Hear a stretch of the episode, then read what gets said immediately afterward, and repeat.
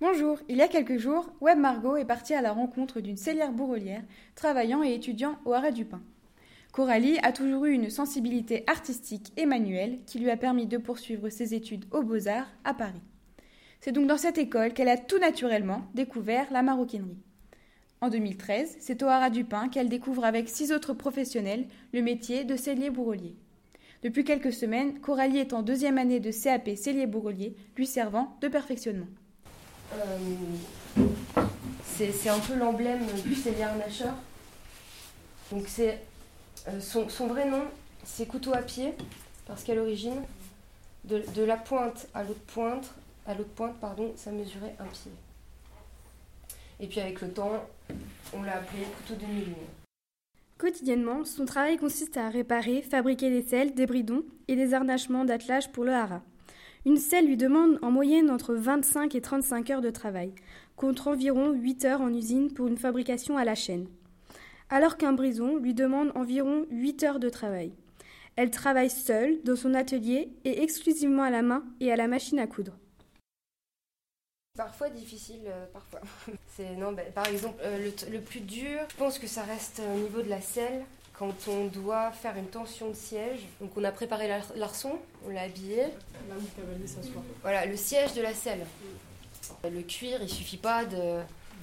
Voilà, il suffit pas de le prendre et de dire bon bah voilà, mon siège il est mis, ce serait trop simple. Donc en fait, le, cuir, on le met à tremper euh, un ou deux jours. Et on vient le tendre, mais le tendre, et ça c'est très physique, ouais, c'est vraiment. Donc on a des, des, pinces euh, comme ça, à talons. Donc on vient attraper le cuir. La talonnette, on la cale contre l'arçon, et là on vient tendre. Donc ok, avec l'autre main, on vient maintenir le cuir pour pas qu'il se barre, parce qu'il demande que ça, vu qu'on tend.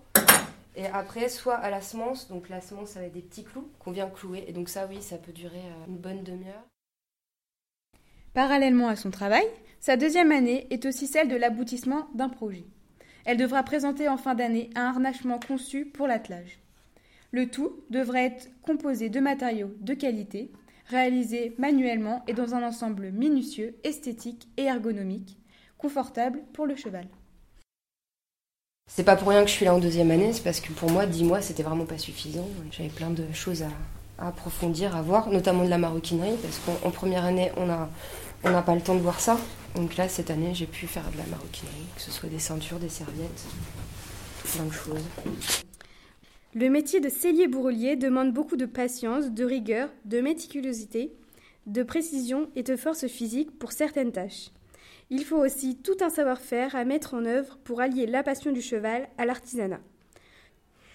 Ce métier connaît de moins en moins de successeurs de par sa faible rémunération, comme la plupart des métiers équestres et artisanaux, et du fait qu'il demeure méconnu du grand public. Nous espérons vous avoir fait découvrir ce métier comme il se doit.